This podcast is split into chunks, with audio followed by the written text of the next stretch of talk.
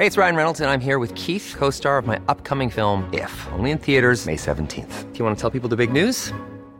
All right, I'll do. Sign up now and you'll get unlimited for $15 a month in six months of Paramount Plus Essential Plan on us. Mintmobile.com slash switch. Upfront payment of $45 equivalent to $15 per month. Unlimited over 40 gigabytes per month. Face lower speeds. Videos at 480p. Active Mint customers by 531.24 get six months of Paramount Plus Essential Plan. Auto renews after six months. Offer ends May 31st, 2024. Separate Paramount Plus registration required. Terms and conditions apply if rated PG. Noticias. ¿Qué tal? ¿Cómo le va? Estás a punto de escuchar Yo soy Javier Alatorre. las noticias con Javier Alatorre. La vamos a pasar muy bien. Comenzamos.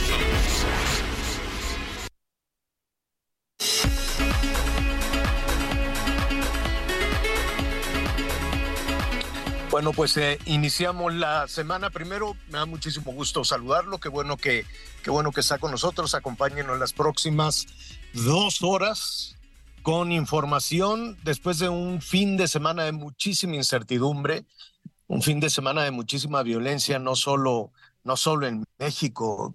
Tuvimos este fin de semana terrible también con ejecuciones en diferentes estados. Quintana Roo está terrible también la situación, el tema de Veracruz, todo este tipo, todo este tipo de violencia que nos agobia, que parece, que parece que no tiene fin. Y en el mundo, pues este ataque terrorista de Hamas a Israel. Hay tres em, mexicanos, una jovencita, dos jóvenes, tres mexicanos que fueron tomados como rehenes por parte de este grupo terrorista después de esa jornada, después de ese ataque descarnado, terrible, de Ghana, cuyas consecuencias, desde luego por la reacción de Israel, por la reacción internacional, por la reacción también de los aliados de Occidente, pues todavía eh, estamos lejos de concluir y lejos de conocer. Es una guerra, tal cual. Eh, Israel se declaró en estado de guerra, se han registrado bombardeos, eh, la muerte de civiles, tanto de la parte israelí, de Israel, como de la parte de Palestina. Vamos a tratar eh, con especialistas de ver qué es lo que está pasando, qué fue lo que detonó esta situación, este ataque, quién es este grupo terrorista, Hamas, y cuál es eh, la reacción, la respuesta de Israel y de los países occidentales. En el contexto internacional, muchísima solidaridad hacia, eh, hacia Israel. Desde el sábado mismo, los eh, eh, eh, mandatarios de la parte, por lo pronto de la parte occidental del mundo, claramente hicieron una condena a una acción de carácter terrorista. Y México se ha tardado. México tuvo hoy, finalmente, dos días después, una eh, respuesta en la que condena, como ha sido su política exterior, condena el uso, eh, el uso de la fuerza, condena eh, las guerras, en fin, pero no tomó una posición clara de condena a una acción terrorista. Es más, ni siquiera se refirió el eh, presidente López Obrador a este grupo, a Hamas. Hizo votos, desde luego, eh, para que no sea a partir de la violencia, a partir de la guerra, como se solucionen los eh, conflictos, como, como se solucione esta situación tan dolorosa. Sin embargo, pues la reacción de inmediato, por lo pronto estuve revisando el Jerusalem Post, es eh, de alguna manera refleja también el sentimiento en Israel, pues sí les llamó la atención que el gobierno mexicano mantenga esa neutralidad, esa neutralidad sin tomar una posición de respaldo, eh, sin tomar una posición de apoyo a Israel o una condena abierta a este grupo terrorista Hamas. ¿Por qué? Pues lo vamos a ver con algunos especialistas, lo vamos a platicar un poquito más, eh, un poco más adelante para tener muy claro cuál es el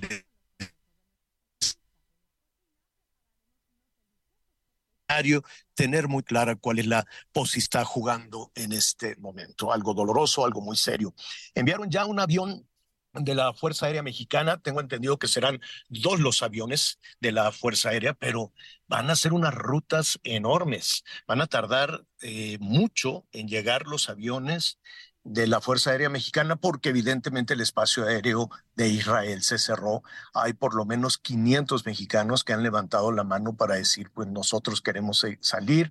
Algunos que iban como peregrinos, otros en viajes, sobre todo el turismo religioso a Jerusalén, otros eh, con nacionales mexicanos que están viviendo en, eh, en Israel. El avión, em, pues yo espero que sean más aviones porque este tiene capacidad para 140 y son 500 hasta donde tenemos entendido pueden ser más y no nada más mexicanos, algunos otros latinoamericanos que van a querer acercarse a la Embajada de México en Israel para poder salir de ese país. Entonces tendría que ser más los vuelos. Mire, este vuelo primero se va a ir a Canadá, va a llegar a Gander en Canadá y después se va a ir a Irlanda. Y luego em, de Irlanda se va a Turquía y luego de Turquía, pues debe ser un avión chiquititito porque con tantas escalas para cargar combustible de plano no, no se tiene un avión como ese que se rifó, como ese que se vendió o como ese del que nunca supo nada, este, que pueda tener una, autonomía suficiente. Pero bueno, es lo que hay. Creo que serán dos los aviones. El asunto que nos llena de incertidumbre también es que entre los rehenes hay jóvenes mexicanos, hay una jovencita, dos jóvenes, son tres los rehenes mexicanos que tiene este grupo terrorista que junto con eh, eh, eh, personas civiles de diferentes nacionalidades, quiero suponer, también hay algunos españoles, también hay en su gran mayoría ciudadanos israelíes que fueron tomados como rehenes, como una suerte de escudos humanos para eh, tratar de contener la respuesta de Israel. El tema es muy serio, el asunto es muy, muy delicado. Estaremos hablando de todo esto. Anita Lomelita, escuché en tus redes sociales este fin de semana. Va desde nuevo nuestro afecto y solidaridad a todos tus familiares y amigos que están allá en Israel. Los saludo con mucho gusto, Anita Miguel. Hola Javier, ¿cómo estás? Muy buenos días a todos nuestros amigos, muy buenos días, me da mucho gusto saludarlos, sí, sin duda, iniciando, iniciando una semana complicada, una semana difícil, una semana en donde de pronto las cosas pudieran estar muy lejanas a nuestro país, pero la verdad es que no es así. Israel es uno de los países más hermanados con México, incluso en la cuestión religiosa. Yo me atrevo a decir que es uno de los países que los mexicanos hemos visitado con, con mayor frecuencia y donde muchos mexicanos quisiéramos en algún momento estar por las cuestiones, por las cuestiones religiosas. De pronto, cuando uno está en Israel, en todas estas zonas, en todos estos territorios, es sorprendente la gente que incluso conoce la cultura mexicana, la gente que habla, por supuesto, por supuesto, español y la cantidad de mexicanos que se encuentran en este, en este lugar. Anita Lomelí, ¿ya está? Así, así es, Miguelito, escuchándolos, ¿cómo están? Iniciando la semana aquí juntos en esto, eh, en este Miguel, eh, escuchaba a Javier, y pues sí, eh, la verdad es que, pues es una situación de las peores que yo, que yo he visto, Miguel, hemos trabajado y desgraciadamente pues hemos sido de muy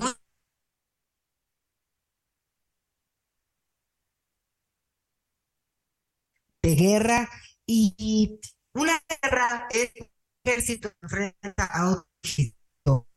Vamos a recuperar a Anita, incluso por ahí este, se nos está regresando su señal. Anita Lomelí, este, pues una persona muy cercana, muy cercana a Israel, mucha de su familia, y ahorita, bueno, nos va a estar platicando. Precisamente vive en esta, en esta zona de Israel. Y otra de las cosas que también comentabas, precisamente, pues es la experiencia que de pronto uno como periodista pues ha tenido en estos, en estos lugares. No es una situación sencilla, amigos. La verdad es que sí es una situación bastante compleja entender el conflicto. No nos vamos a meter para tratar de entender de quién tiene o quién no tiene la razón. Me parece que la única razón es que no se debe, no debería de existir ningún tipo de guerra. Entendemos la postura de uno, de uno y de otro, pero por desgracia, en este tipo de situaciones, pues siempre hay personas inocentes, empezando por los niños, por las niñas, los que por desgracia quedan en medio, en medio de todo esto. La geografía que tiene Israel, yo estuve precisamente cubriendo este conflicto, un conflicto que ya es de muchos años, de muchos, este, de mucho, de mucho tiempo. Yo, por ejemplo, en la época en la que estuve fue en el año 2000 en el año del jubileo y que había una cantidad impresionante de católicos, de latinos y por supuesto de mexicanos y que de pronto, bueno, pues también se vieron en medio de un conflicto. Yo estuve por allá como corresponsal de guerra, estuvimos allá 45 días y es muy difícil, la verdad es que es muy difícil entender y también es muy complicada una cobertura porque, bueno, para quienes no conocen aquella zona de Israel, el tema es que de pronto este, en, dentro del mismo territorio de Israel, pues se encuentran estas ciudades y se encuentran estas zonas, estos barrios palestinos. Entonces, el problema es que en cualquier momento, en cualquier lugar, hay lugares, no sé si ya por ahí me está escuchando Anita Lomelí, que tú perfectamente conoces, Anita, que basta una calle, basta una simple avenida para dividir una, un barrio israelí, un barrio judío, con un barrio musulmán, con un barrio palestino. Es una convivencia inevitable, amigos. La verdad es que de pronto cuando uno está por allá y se da cuenta de la forma en la que viven, tanto los israelíes este, dependen mucho del trabajo de los, de, los, de los árabes, en este caso de los palestinos, como los propios palestinos dependen mucho del trabajo y de las fuentes de empleo que genera, que genera la gente, la gente de Israel. Hay que, creo que sí es importante aclarar. Este asunto no tiene que ver con el pueblo de Palestina específicamente. Esa es la bandera, pero realmente son grupos terroristas que están establecidos en esta zona de, del Medio Oriente o del Lejano Oriente, como muchos internacionalistas y como muchos expertos le llaman. Pero sí es una situación que me parece que es muy importante el tratar de, el tratar de entender y conocer, insisto, al final pues se tiene, al final se tiene que, al final se tiene que entender la postura de los dos, pero me parece que la postura y la condena mundial es no a la guerra y sobre todo no a la muerte de inocentes. Anita Lomelí. Sí, Miguel, como bien decías, mira, un tema son las guerras, ¿no? Que voy a hacer un paréntesis rápido porque desgraciadamente tenemos que hacer muchas reflexiones, pero reflexiones que nos lleven a la acción, Miguel Aquino. La historia, ¿no? Una historia tan nombrada de tantos héroes, tan recordada por todas y todos, este, pues, los políticos, ¿no? Que conocemos también. Este, parece que la humanidad no aprendemos nada. De Ucrania tenemos año y medio de, la invasión rusa este, ya nos acostumbramos, Miguel no dejó de ser noticia. Ahora nos acude este fin de semana esto y merecía mucha gente, eh, algunas personas de una forma agresiva, y los entiendo. Este, aquí no se trata de tomar partido, les quiero decir, se trata de hablar de, la humanidad, de la gente, que estén en un día sagrado celebrando una fiesta y que entren personas con el rostro cubierto, armados hasta las trancas, que te hablen en otro idioma en muchas ocasiones, otros hablan árabe e inglés, este, y que te secuestren, ¿no? A toda la familia, que maten a tus hijos, a tu esposa, enfrente de ti y luego te maten a ti, que maten a la mitad de la familia, se lleven a la mitad, que se lleven a personas adultos mayores con problemas de salud mental, que se lleven a los niños, ¿no? Son terroristas. Eso es lo que quieren hacer. Para eso se preparan. Es Hamas, está Hezbollah, están los talibanes. El terrorismo es, es, es terrible porque no hay con quién negociar. ¿A quién le voy a decir que tenga piedad por mi madre, por mi hermana, por mi hijo? No hay con quién hablar. El, el, problema de Palestina, de la franja de Gaza, de los territorios ocupados o no ocupados de Israel, es, ha sido eterno desde que se creó el Estado de Israel, porque en ese pedazo de tierra convivían personas de religión judía, de religión del Islam y también eh, cristianos, católicos. claro. Entonces se consolida el Estado de Israel y empieza toda una discusión y un debate que por momentos eh, se negocia y se llega a acuerdos, y, acuerdos que, que, que, pues yo no sé si, si tienen un ciclo para terminar o no, pero lo que no puede ser aceptable en ninguna condición, Miguel, y es contra lo que mucha gente y en lo personal sí me manifiesto, sea Israel, sea África y donde sea, ahora tocó en Israel, es que los terroristas ataquen a la población civil indefensa. Y, y pues esa es la desgracia, Miguel Aquino. Y ahora, oye, y otra reflexión, Miguel también hablando de políticos tendríamos que pensar, Israel es un país que se conoce como el polvorín del mundo porque está rodeado pues por el mundo árabe y no son precisamente sus mejores amigos, sino más bien todo lo contrario. Ahora, no todas las personas árabes son enemigas de Israel, no, todas las personas israelíes son enemigas de las personas árabes, no todos los judíos son israelíes, no todos los musulmanes son árabes. No todos los musulmanes son terroristas. Hay muchas cosas en las que hay que profundizar porque es algo muy serio eh, y que tendrá una trascendencia a nivel mundial en muchos sentidos porque ya ha habido manifestaciones en distintas partes del mundo, Miguel. Pero a lo que iba, miren los políticos, siempre preocupados por su agenda. Benjamín Netanyahu, el primer ministro, ya no sé por cuarta, por, por tercera vez, ¿no? Obsesionado con el poder, eh, con tal de, ganar, pues concedió muchas, eh, pues muchas cosas a, a, los otros partidos, ¿no? A sus opositores, entre ellas, pues quitarle, eh, quitarle presupuesto al tema del ejército, al tema de la inteligencia, eh, es muy sofisticado hablar de esto y muy, muy largo, pero sí estaba preocupado eh, los políticos por otro tipo de problemas más que por la seguridad de sus ciudadanos. Tan es así que uno ve los videos y los terroristas entraron en cuatrimotos, de esas que usted puede rentar en las playas y irse a pasear, entraron en parapentes como si estuviera siendo parte del espectáculo de este concierto que estaba llevándose a cabo por la paz en la franja de Gaza, este, y por mar empezaron ya a poder detenerlos, pero los sorprendieron al, al país con el ejército número uno en el mundo, con el sistema de inteligencia más sofisticado posiblemente que el de Estados Unidos. Entonces, ahora hay muchas preguntas, ¿no? ¿Realmente lo sorprendieron? ¿O qué hay, o qué hay atrás de todo esto? ¿Habrá una maniobra política o hay una traición interna? Algo debió de haber pasado, Miguel Aquino. Cuando tú estás sentadas en, la, frente a las cámaras del C5, pues ves todos los movimientos que pasan. No me digas que no veas, que no va a haber alguien que vea que en la franja de Gaza se están cruzando mil terroristas armados con el rostro cubierto. No me digas que no pudieron ver. Que también es otra parte muy importante. Evidentemente es un, es un ataque que por el tipo de ejecución, pues no se planeó en un día.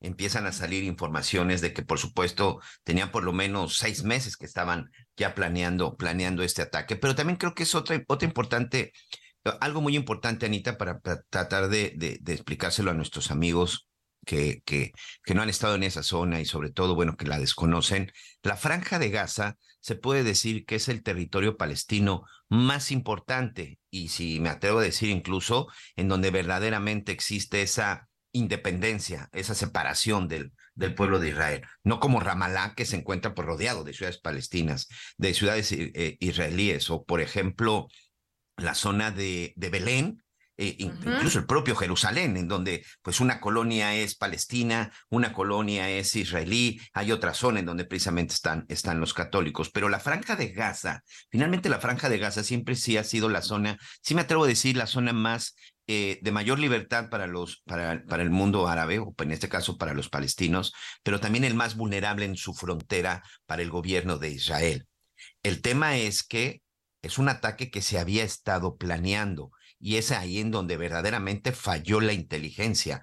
Más allá de haberse efectuado en un solo día, el tema es que además el concierto, pues prácticamente se estaba llevando a cabo en la frontera como parte del territorio de Palestina y como parte de algunas ciudades fronterizas. Y también es importante aclarar, no se dieron estos ataques en Jerusalén, que es la zona principal. En la zona de Tel Aviv que es lo que da con, el, con, las, con las costas de, del mar Mediterráneo, del, del, mar Mediterráneo, en donde está el aeropuerto, en donde está sin duda una de las operaciones más importantes. Ahí incluso se trataba de hacer por tierra, porque alrededor de Tel Aviv no hay ninguna ciudad palestina importante en donde se hubiera permitido que se hubiera dado la incursión. Realmente se da en la frontera con la franja de Gaza en esas ciudades. No tiene, no tiene tanto el problema en la zona de Jerusalén. Hoy el problema es que está sitiado todo, se han cerrado los vuelos, se han cerrado los aeropuertos y otra de las cosas para quienes hemos estado allá, lo recuerdo mucho, que eh, recuerdo en alguna ocasión en el 2000 una narrativa que hacía precisamente contigo y con Ramón Fregoso un día en la mañana que me preguntaban cómo es una guerra allá, pues yo lo veía como una guerra de guerrillas, porque una calle divide, divide los barrios este, judíos, Anita, y tú lo conoces perfectamente. Entonces, de pronto, desde el edificio de una colonia palestina, desde ahí empezaban los tiroteos a los autobuses, a la gente que estaba caminando, a un parque, y me parece que hoy esa es la principal emergencia,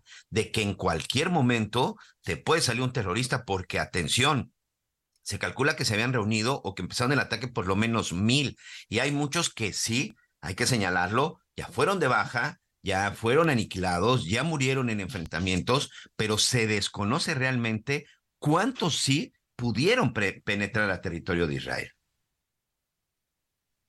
Y pues bueno, ya empezaron a, hay por lo pronto, pues en, teoría, dos eh, ciudadanos mexicanos este, secuestrados. Tres, confirmó el presidente esta mañana, ¿eh? Sí. Este, Tres. Y, pues lo que les decía, lamentablemente no hay con quien hablar. También Alemania ya empezó a, pues, a, soltar información en relación a que hay ciudadanos alemanes entre los, entre los rehenes de Hamas, también hay ciudadanos norteamericanos. Eh, es una situación complicada porque de pronto no les puedes, eh, por seguridad, es muy difícil hablar con las, con las familias de las familias secuestradas este, de alguna forma me parece que están llevando pues un acompañamiento, si quieres, psicológico, este, médico en algún momento dado, pero oficialmente, si saben algo de su familia, de su familiar secuestrado, pues no lo van a decir por seguridad hasta que no lo tengan realmente, pues hasta que no lo hayan rescatado o hasta que ojalá que no sea así, pues hayan recuperado su, su cuerpo, no se habla de por lo pronto más de 2.100 heridos israelíes y ahorita no sabemos ya después de los ataques que ha lanzado Israel en cómo está la situación en cuanto a los heridos por parte pues de Palestina, que hay que decirlo, eh, jamás se escuda en la gente para, para salvarse, ¿no? Además de que utilizan eh, todos los videos para pues ya, ya veíamos un video muy triste de una chica, pues que ultrajaron y semidesnuda y la paseaban por todos lados, como la foto de la Victoria. Eh, ellos se esconden en edificios, haz de cuenta, Tlatelolco, un edificio de Tlatelolco. Correcto. Agarran tres pisos de en medio. Y, y, pues en el edificio pues están muchas más personas trabajando. Entonces lo que resulta es que Israel les avisa, ¿no? En, en el piso 10, 11 y 12 este, están trabajando los terroristas y vamos a bombardear este edificio. Salgan.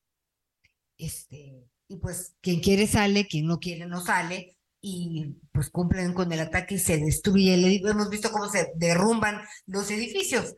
Me parece que pues ahora estaban eh, pues buscando otras estrategias para tratar de, de pensar en cómo ¿Cómo, salvar a los rehenes? Hay muchos túneles en la ciudad, incluso en Israel, porque así es también como se han, se han metido, no sería la primera vez, con túneles subterráneos, incluso en la ciudad vieja, Miguel Aquino, en donde está pues el Santo Sepulcro, ¿no? Sí, sí, tan importante para el mundo católico, el mundo de los lamentos, importante para el mundo judío y también eh, pues, la mezquita de Al-Aqsa, que en este caso para... para... para el Islam este, pues allá abajo hay, hay tesoros, pero están en túneles, Miguel, que, que pues pasea uno y, recorre, pero también han servido pues para, para que se circule, pues en este caso a los terroristas, ¿no?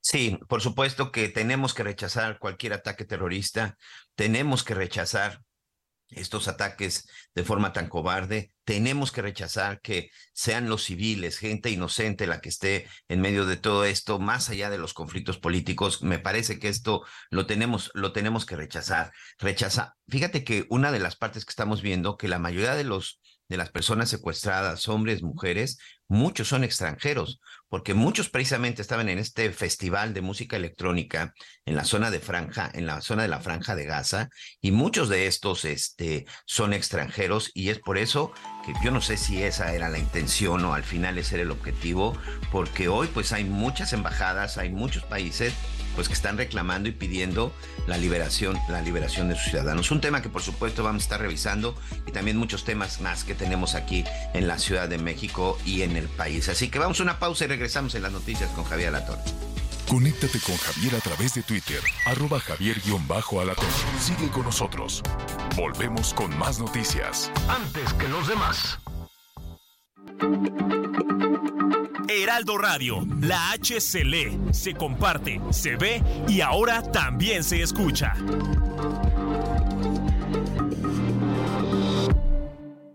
Todavía hay más información. Continuamos. Pasión del tenis profesional del 23 al 28 de octubre en la Ciudad Deportiva de Tampico. Las mejores jugadoras del mundo estarán de vuelta. Entrada general 50 pesos y entrada a estadios desde 150 pesos. Adquiere tus boletos en www.showbizticket.com.mx. Pasión, garra y entrega vive al máximo el Abierto Tampico 2023. Síguenos en nuestras redes sociales. Abierto Tampico para las promociones. Las noticias en resumen.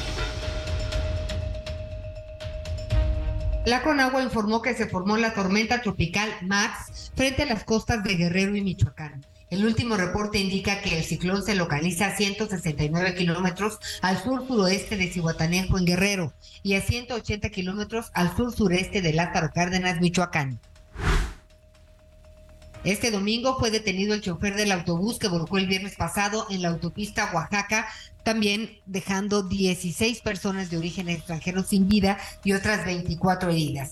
El conductor se encuentra ahora en prisión preventiva justificada. En Hermosillo, Sonora, estalló una bomba molotov en el interior de un centro comunitario religioso, cuando decenas de niños estaban por comenzar sus clases de catecismo. Por fortuna, la explosión no causó personas heridas y solo hubo daños materiales. Hoy el dólar se compra en 17 pesos con 74 centavos y se vende en 18 con 79.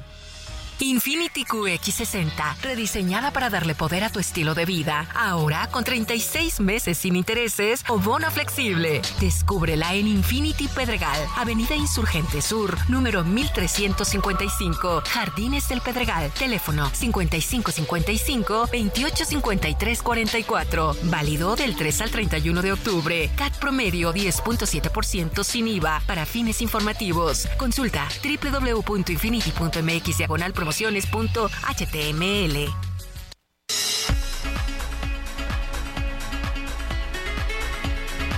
Muy bien, estamos ahí. Perfecto, pues estamos de regreso. Muchas gracias, muchas gracias por toda la información. Gracias gracias Anita. Y ahorita vamos a seguir abundando más en el tema, en el tema de Israel. Hoy quiero dar la bienvenida, como cada lunes, a nuestro especialista en temas de, en temas de política, temas legislativos, a Selene Ávila, pero también el día de hoy vamos a platicar como con Selene, pero hoy sí como diputada federal de Morena. Sobre todo, este, Selene, eh, primero que nada, ¿cómo estás? Bienvenida, muy buen, muy buen día. Una situación complicada la que está sucediendo hoy al interior de Morena en la Cámara, en la Cámara de Diputados, Selene. Hola, querido Miguel, muy buenos días, con gran cariño como siempre para ti, para Anita, mi querido Javier, el auditorio. Fíjate que otras veces, eh, por supuesto que me da gusto como siempre estar en este espacio que agradezco el Heraldo Radio, pero hasta creo que la voz me sale más chispeante de lo contenta, de la emoción y esta vez siento preocupación, Miguel, Anita, Javier, porque se ha polarizado mucho el clima. Mira, ¿de dónde viene este tema? Nosotros anunciamos en la semana que íbamos a conformar un bloque legislativo, legislativo, no es corriente, no es tribu el interior de Morena, porque además lo prohíben los estatutos, solo un bloque legislativo donde están los llamados, así nos denominan marcelistas, y se llamó El Camino se llama. Tú estás, perdóname, tú estás en este llamado bloque de apoyo a Marcelo Ebrard. Yo he permanecido siempre junto a las aspiraciones que manifestó el ex canciller y por congruencia lo he seguido acompañando y por convicción. Entonces, nos dimos cuenta que teníamos una fuerza por la cantidad de legisladoras y legisladores que había. El Camino de México obedece al título de un del nombre de un libro que, él, que él así llama, El Camino de México, donde retrata 40 años de su vida pública con algunos momentos personales muy importantes como cuando conoce a Andrés Manuel, a Camacho Solís, etcétera. Es que nos dimos cuenta que teníamos esta fuerza y dijimos, ¿por qué no nos unimos para presentar iniciativas, propuestas, cosas que transiten, para hacer algo constructivo con esta fuerza? Y, bueno, coincidieron los tiempos políticos en que llega el paquete económico, entonces nos dimos a la tarea porque hay varios diputados y diputadas diputadas y diputados que estamos en comisiones de Hacienda, presupuesto, etcétera, que dijimos, a ver, ¿por qué no hacemos pues propuestas que coadyuven para entregar el mejor paquete económico del sexenio, en particular el presupuesto de egresos de la Federación, donde tantas necesidades hay y que pues modestamente quizá podemos coadyuvar con Hacienda, acompañamos al presidente, lo queremos mucho, lo respetamos, lo respaldamos, en su espíritu no cambia nada la propuesta en cuanto a, por ejemplo, la política social queda intacta, eh, sus obras insignia, o sea, ¿qué buscamos nosotros? Pues entre otras cosas, hay una propuesta que va a ir fluyendo conforme pase el análisis de reasignar 50 mil millones de pesos para gastos de inversión que bajarían directamente por dependencias federales, pues para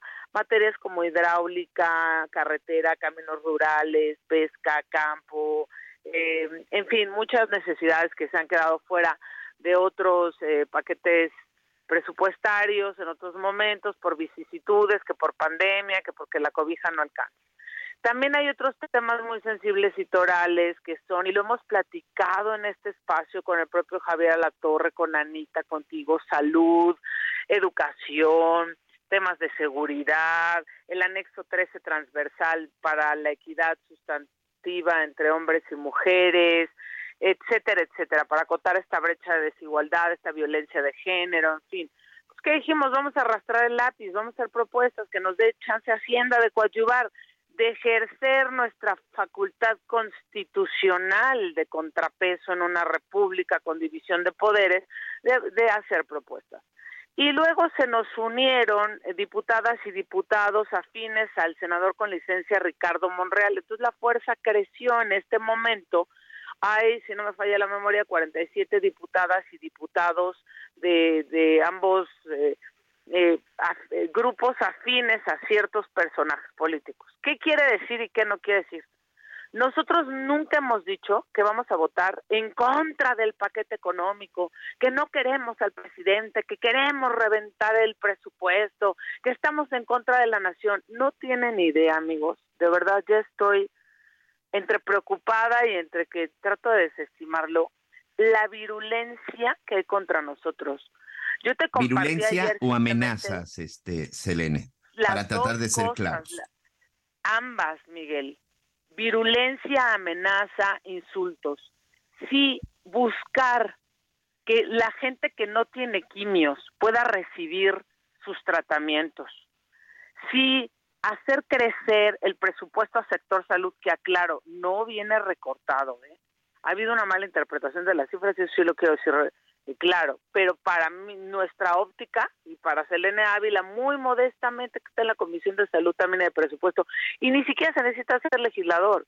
Vete a dar una vuelta por los Para ti, el presupuesto que le están destinando al sector salud no es el que debería, no es suficiente, no alcanzaría para lo que se necesita. Sí, no es suficiente. Y sí, decir que no es suficiente luchar para que la gente tenga tratamientos y se puedan reasignar mejor las canicas, me hace ser traidor a la patria, merezco que me insulten, que me amenacen de muerte, con darme palizas, con construir fotografías mías con fotomontajes con otros personajes de la ¿En dónde está sucediendo esto, Selene? Esto, eh, mira, todos mis compañeros estamos víctimas eh, de esta virulencia y de estas amenazas. En particular a mí me han dado más duro, no sé por qué. Algunas fotos te las compartía yo ayer. Te ponen un cartel enorme que dice se busca al paredón o te ponen, te vamos a dar una paliza con palabras impronunciables que por respeto al auditorio, a ustedes y a mí misma no las voy a decir. Me ponen este una foto con otro cuerpo en lencería de otra mujer y al lado otro personaje político que voy a de otro partido que dicen vas a formar parte del PAC de vete por allá mucho a, eh, y, ¿Tienes, identificado, eh, evidentemente, pues deben ser ataques cobardes que no tienen nombre y apellido, pero al final es algo que recurre mucho y, no voy a generalizar con algunos simpatizantes de Morena. Cuando tú no estás, es, algunos, quiero ser muy claro, algunos aplican, estás conmigo, estás en contra mía. Y es cuando evidentemente, bueno, pues ahí se, se empieza esa cacería. El propio Javier Alatorre fue víctima de lo que tú hoy estás narrando, cuando aquel famoso no le hagan caso a Gatel. Y bueno, qué decir de muchos otros, de muchos otros periodistas, de muchos otros personas que han estado en contra, porque esa es la realidad. Estás conmigo, estás en contra mía. En este caso, y quiero este, para, para no quitarte más tiempo, este, la pregunta es, ¿saben de dónde viene? ¿Quién orquesta todo esto, Selene? Porque de alguna u otra manera pudieran ser amenazas simples, pero evidentemente detrás de estas eh, hay, una, hay una operación. Muchas incluso son personajes diferentes, pero es la misma redacción, Selene. Ha habido casos en que es la misma redacción, ha habido casos que no, ha habido casos hasta donde ahorita hemos detectado, porque sí estamos investigando que parecen o se trata de granjas de bots, como se les llama, otras son cuentas de gente muy radical, vinculada a gente muy radical dentro del ala del partido, que además desvirtúan lo que nosotros queremos hacer, que es coadyuvar nada más, ejercer esta facultad constitucional. No estamos diciendo que estamos amagando, que estamos reventando nada, que estamos contra el presidente, al contrario, queremos sumarle, queremos ayudarlo. Y mira, una de esas tantas que me mandaron por ahí hubo un par, las debo de tener guardadas. Me robaban diciendo que yo era una viladilla del grupo Salinas, de Ricardo Salinas, y también se la robaban a Javier. O sea, pero mira, eso como quiera, aunque lastimoso, uno lo puede pasar por alto, pero ya cuando te dicen, te estamos observando, deja que cruces San Lázaro, te metemos una paliza, o llega a niveles ya donde están sembrando el odio, Miguel, Javier, Anita, en una sociedad que lo que necesita es unión. Buscar las mejores condiciones para las y los mexicanos no te hace traidor. Traidor te hace guardar silencio. Entonces, imagínate nada más a qué punto llegan de radicalizarse. Acuérdate, Miguel, a ti te tocó cubrirlo, Anita, a ti también, en la elección que tanto se polarizó del 2006 entre Felipe Calderón y Andrés Manuel López Obrador, se atacaban en las calles, se rompían vidrios de coches porque uno traía la calcomanía del otro. O sea, ¿por qué tenemos que llevar las cosas así? Y además, ¿por qué manipulan la información? Hemos dicho que en su espíritu vamos a respetar el presupuesto. Estamos hablando de reasignaciones de entrada, de, de rubros que nos parece que están subvaluados que vamos a obtener más de excedentes petroleros, de etc, etc, que va a quedar una panza ahí, que pues, ¿por qué no mejor repartimos las canicas para temas torales, no? Entonces, claro. Eh, al sembrar el odio, pues siembras que gente que sea ultra radical, pues por supuesto, que fuente ovejuna y te van a meter una paliza cuando salgas caminando, o cuando ya lo de menos es que te aguantes que se metan con tu madre que hace unos meses murió, que es muy doloroso pero la cantidad de carteles, hay, hay violencia política, violencia verbal, violencia en razón de género, daño moral, o sea, ya está, se están configurando un montón de tipos penales. Entonces, ¿qué es lo que vamos a hacer? Entonces, doblar las manitas y decir, bueno, no le cambiamos ni una coma. O sea, que la gente siga sin medicinas, que la gente siga pues sin quimios, que la gente que no tiene carreteras y que entonces pues, por eso no puede detonar el desarrollo, no le puedan bajar recursos a través de las dependencias. No estamos diciendo que los vamos a bajar nosotros, que nos los vamos a quedar nosotros, todo a través de las dependencias, como puede ser, y apenas está iniciando el debate, no quiero ni pensar cómo se va a poner en unos meses o qué es lo que va a pasar, o alguien necesita sufrir una paliza para que entonces ya le bajen a sus radicalismos.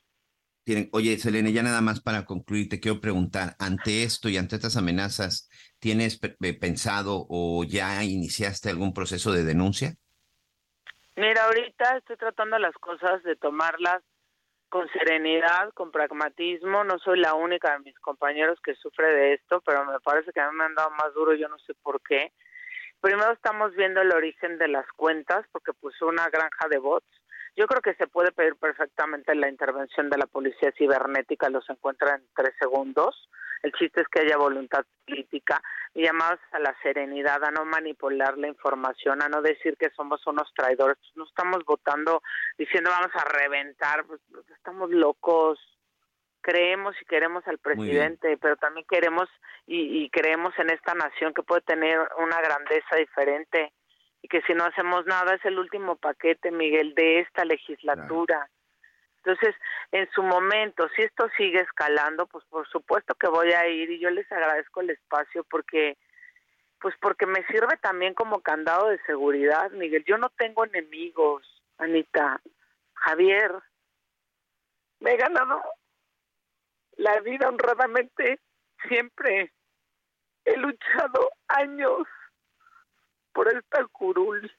No le debo nada a Hacienda. Me pueden buscar por donde quieran deudas hacendarias, no tengo deudas ni multas de tránsito, no tengo paraísos fiscales, no tengo nada. Me parece injusto esto que vivo.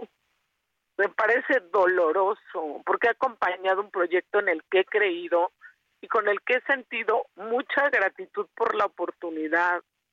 Pero el estar agradecido con la oportunidad, con el presidente, con el partido, no me hace traidora de decir, y si replanteamos este escenario junto con mi compañero, todos mis compañeros del, del bloque del Camino de México, de los llamados monrealistas que se suman, y si le damos más acá salud, y si por acá hay un nicho, un área de oportunidad, ¿por qué me quieres mandar al paredón? A lo mejor yo no estoy diciendo muera el presupuesto, no estamos locos, pero si le tienes que cambiar un punto y una coma para que sea mejor, ¿está mal? traicionas a la nación, mereces esto. Ahora pues aprendes a vivir con ello y tratas de no hacer caso. Mira, yo ya me meto a Twitter lo menos que puedo, a redes, contesto algunas, otras las las ignoro, ¿no? Yo ni siquiera bloqueo a nadie, fíjate. Y, y si esto sigue escalando y va a amenazas, pues va a tener que ir al Ministerio Público y a ver a quien resulte responsable, pero mejor nos serenamos todos, todas. Así es. Pues hay que serenarnos, te mandamos un abrazo solidario y por supuesto, pues el próximo lunes estaremos platicando de nuevo contigo. Por lo pronto, gracias y buen día.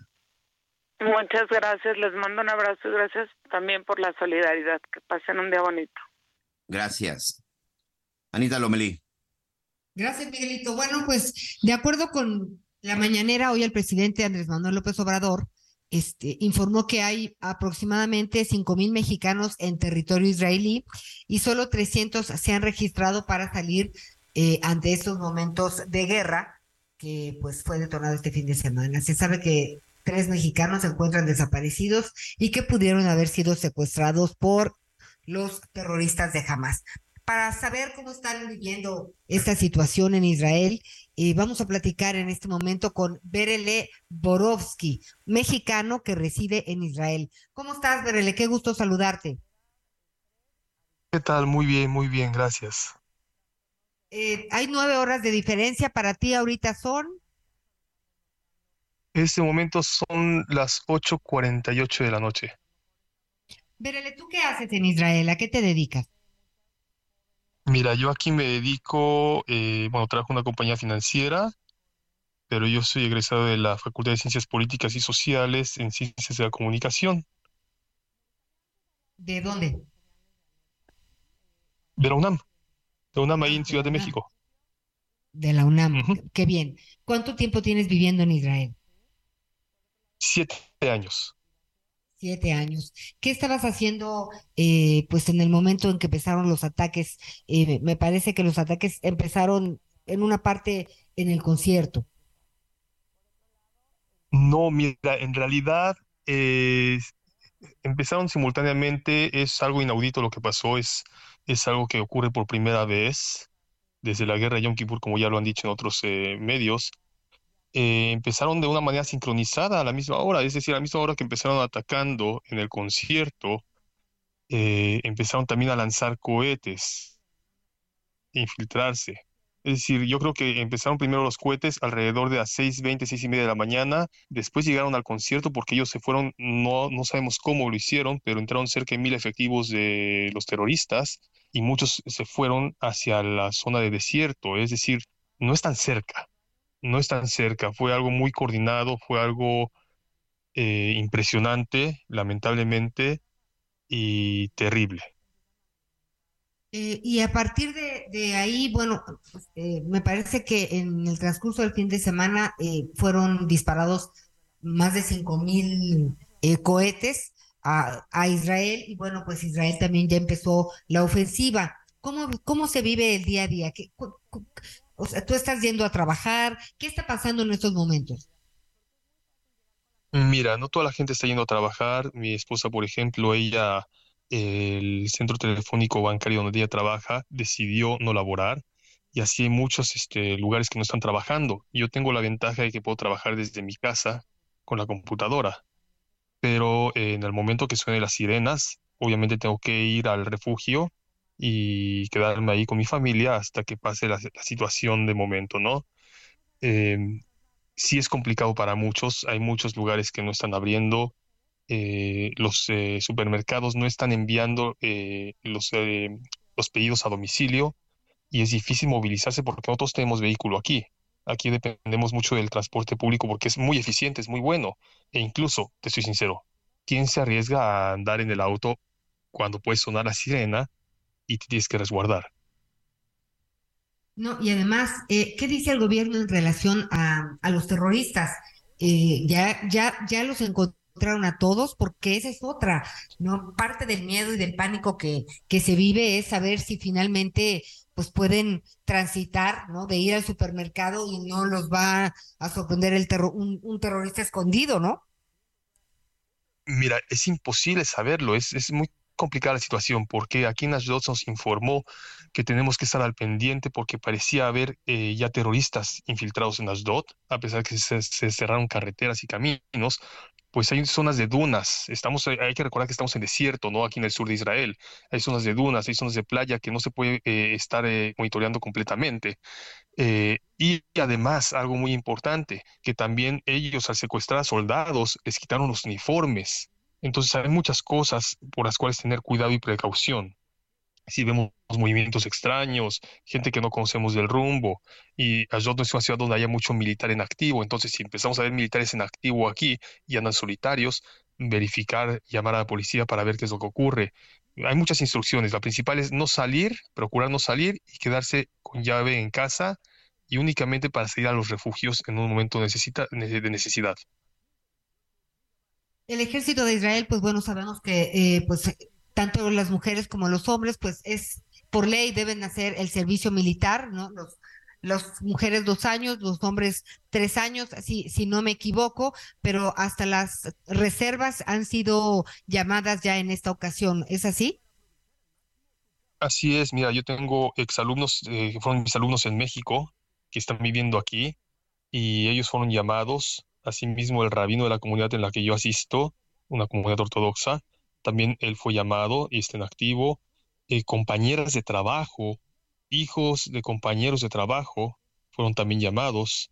Eh, todos los reservistas, se está echando mano incluso de voluntarios. Aquí hay gente que si, eh, por ejemplo, fue ciudadanos norteamericanos o de otros países que tienen permiso para portar arma y también quieren participar, tienen los, sus permisos, también pueden ofrecerse como voluntarios. E incluso una persona como yo también puede ir como voluntario eh, para cargar cajas, para abastecer alimentos. Vaya, hay diferentes funciones a las que uno puede ayudar. ¿Consideras que es la peor eh, situación que ha vivido Israel en cuanto a guerras eh, después de, la guerra de los seis días?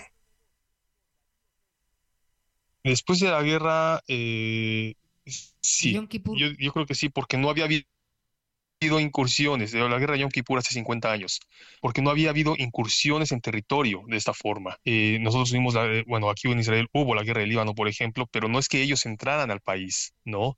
Y en este momento los terroristas entraron al país, eh, a pesar de que dicen que no, fueron crímenes de guerra terribles, y voy a explicar, si me permites, esta situación rápidamente.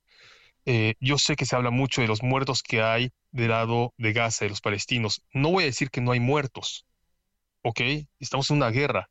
Sin embargo, algo que a mí me consta es que el ejército de Israel hace rato avisaron, incluso mandaron y mandan por panfletos, hacen llamadas telefónicas de muchas formas para avisar de que se va a atacar un lugar, ¿sí? Avisar que se desaloje. y sin embargo, en este caso, eh, perdón, escucho una música. Este, y sin embargo, de cualquier forma, eh, muchos protegen a los terroristas en sus lugares y cuando bombardea Israel, pues sí, hay, hay gente inocente también, pero porque se quedan ahí. Israel. Entiendo lo que dices. Eh, permíteme, vamos a hacer una pausa. Eh, Infinity QX80, la expresión de lujo en un diseño poderoso. Ahora, con 36 meses sin intereses o bono flexible. Descúbrelo en Infinity Polanco, Calzada General Mariano Escobedo 476, Anzures. Teléfono 5590-357748. Válido del 3 31 de octubre. Cat promedio del 10.7% sin IVA para fines informativos. Consulta www.infinity.mx diagonal promociones.html. Conéctate con Miguel Aquino a través de Twitter, arroba mi... Hey, it's Ryan Reynolds, and I'm here with Keith, co-star of my upcoming film, If, only in theaters May 17th. Do you want to tell people the big news? All right, I'll do it. Sign up now and you'll get unlimited for $15 a month in six months of Paramount Plus Essential Plan on us. Mintmobile.com slash switch. Upfront payment of $45 equivalent to $15 per month. Unlimited over 40 gigabytes per month. Face lower speeds. Videos at 480p. Active Mint customers by 531.24 get six months of Paramount Plus Essential Plan. Auto renews after six months. Offer ends May 31st, 2024. Separate Paramount Plus registration required. Terms and conditions apply if rated PG. Toda la información antes que los demás. Todavía hay más información. Continuamos.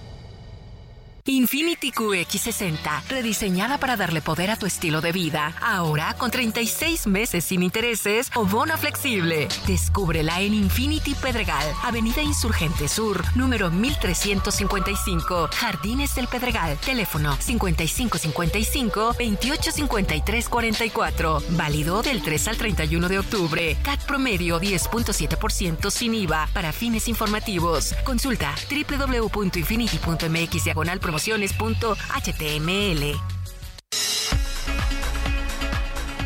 Bueno, pues estamos de regreso. Eh, para despedirnos, Bere Leborovsky, un mexicano que reside en Israel, gracias por platicar con nosotros eh, y además preguntarte, eh, tú no vas a regresar a México en estas circunstancias, en estos aviones que se están organizando de la Fuerza Aérea Mexicana para, pues, para recoger a los mexicanos que quieran regresar a este país.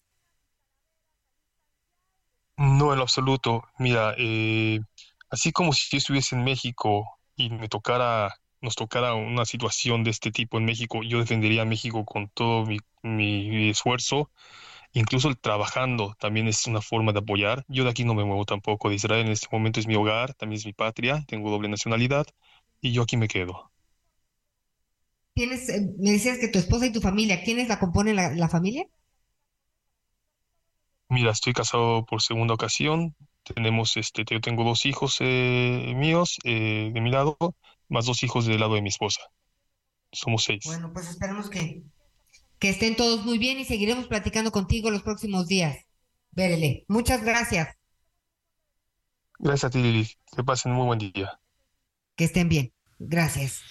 Qué pues bárbaro, neta, sí es, es este dolorosísimo, ¿no? Y ver y escuchar, y hay que mantenerse fuertes se quedará y muy aleccionador esta última frase, decir, si México, si México estuviera en una condición similar, pues haría todo lo posible por defender la soberanía y defender a México, ¿no? Entonces queda, queda clara también su, su posición. Qué difícil qué, situación que nos está, eh, evidentemente está llamando muchísimo la atención en el mundo y sobre todo una advertencia que, están haciendo. Eh, justo, justo ahora es una advertencia que viene en desarrollo por parte del grupo terrorista.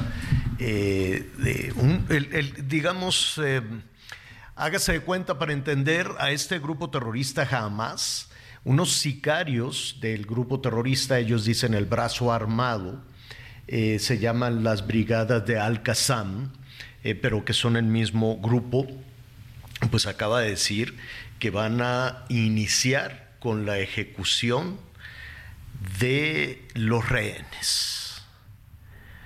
Cosa terrible, que van a comenzar a ejecutar a civiles que mantienen como rehenes si Israel eh, mantiene la eh, ofensiva, cosa que pues yo, sé, me quiero, me quiero imaginar que en algún punto, que en algún momento eh, Israel y sus aliados, en particular Estados Unidos, que está enviando armamento, que está enviando un portaaviones poderosísimo a la región, que está mandando este avión a la zona, pues eh, quiero suponer que, em, que lo habrían tomado en consideración desde el sábado pasado, cuando se llevaron a los rehenes, entre ellos tres mexicanos.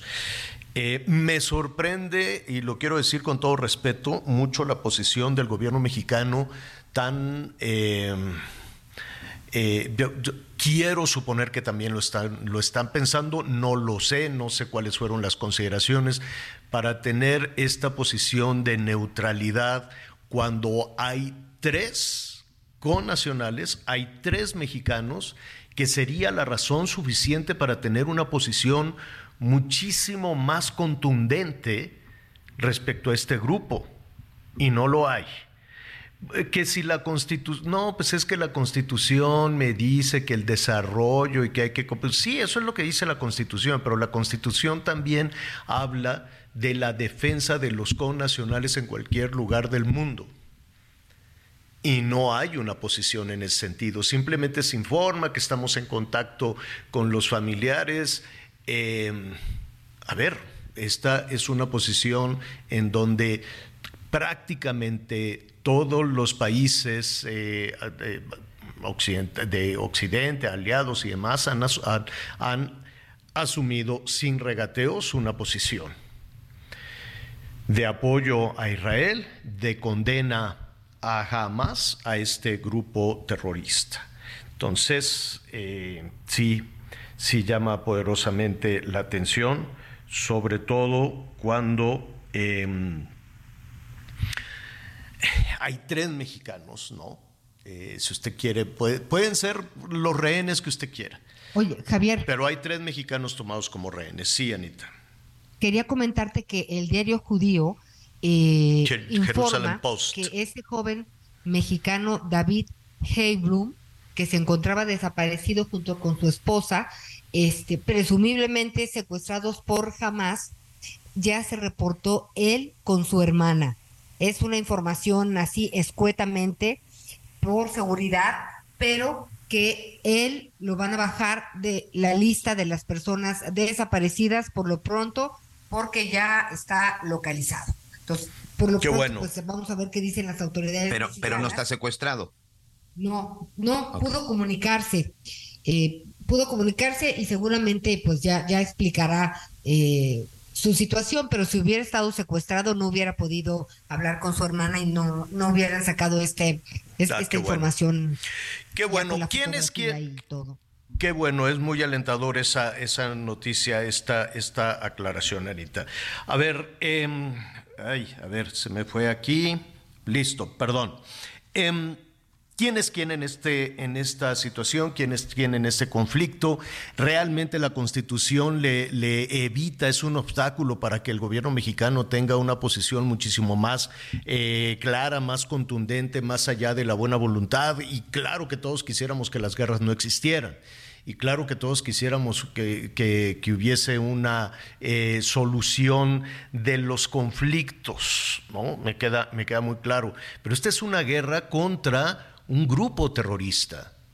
entiendo que de pronto pues tenemos esta versión de Palestina, de Israel en este ancestral conflicto pero también habrá que ponerle, arrojar claridad en todo esto. Y para eso yo le agradezco a la doctora Ileana Rodríguez Santibáñez. Ella es internacionalista, es investigadora del TEC de Monterrey y le agradecemos muchísimo esta conversación. Ileana, ¿cómo estás? Muy buenas tardes. ¿Qué tal? Muy buenos días y un privilegio estar con todos ustedes. Oye, dime algo, ¿qué opinión te merece la posición que ha tomado el gobierno mexicano hoy? Eh, va un poco tarde respecto a muchos líderes o presidentes eh, eh, latinoamericanos y qué quieres que te diga del, de la parte occidental del mundo. Em, ¿qué, opinión te merece el, anuncio del gobierno mexicano? Bueno, sí, eh, lamentablemente a las primeras horas del conflicto, cuando poco se sabe de este, solamente la información es la, la destrucción de poblaciones y de instalaciones civiles en la franja de Gaza, lo primero que observamos es un comunicado de solidaridad que evidentemente a todos decepcionó, eh, como mexicanos y mexicanas, eh, por la magnitud de lo que se estaba observando justamente en los medios. Pero eh, al final, y por fortuna, al filo de las 11 de la noche del día de ayer, ya la Secretaría de Relaciones Exteriores emite un comunicado mucho más contundente en tres vertientes interesantes. La primera, condenar a Grupo Hamas y cualquier otra organización terrorista dentro del territorio. Otra, evidentemente, expresar eh, su solidaridad al pueblo de Israel, pero algo muy importante también es sumarse a aquellas voces que sostienen la generación de dos estados, ¿no? El Estado de Israel y el Estado de Palestina, que aquí muchas preguntas son, pues que no Israel era un estado, sí, ciertamente sí, pero el mundo árabe em, en muchos estados recriminan el territorio que Israel posee y disputan esos territorios y no le dan esta credibilidad o esta legitimidad que por derecho se le concedió en 1948 al Estado de Israel. Entonces me parece que el comunicado al final del día fue bueno, pero lamentablemente escuchamos luego los discursos de la mañana del presidente y pareciera eh, revelar otra historia. Claro que también esto es un discurso político, ¿no? Esto también hay que entenderlo. Em, pero bueno, hay este comunicador que tú mencionabas previa a esta entrevista es que no es un conflicto armado internacional, pero sí es un conflicto armado no internacional, donde una organización de choque radical y extremista del Islam como es Hamas arremete en contra de la población civil de Israel. Aquí me gustaría mucho decir que las redes sociales se han desatado diferentes voces contradictorias que incluso resultan una provocación tanto para el pueblo palestino como para el pueblo de Israel. También entendamos en su justa dimensión, Javier, que lo que estamos viendo es un relativismo ético, donde mm, la verdad no es absoluta en la moral o la rectitud de una sociedad internacional. Es decir, cada quien va a asumir la verdad y los hechos como algo individual y así tenemos que entenderlo y no intentar que la gente corrija su propia postura, ¿no? La historia concederá esos hechos para que aquellos que lo ven de una forma radical pues se encuentren que no era correcto. Pero mm, eh, al ser un grupo terrorista, el Estado mexicano, la responsabilidad que tiene ante los hechos es, evidentemente y bajo el mandato de la Constitución, es proteger a nuestros connacionales. ¿A través de quién? A través de la embajada.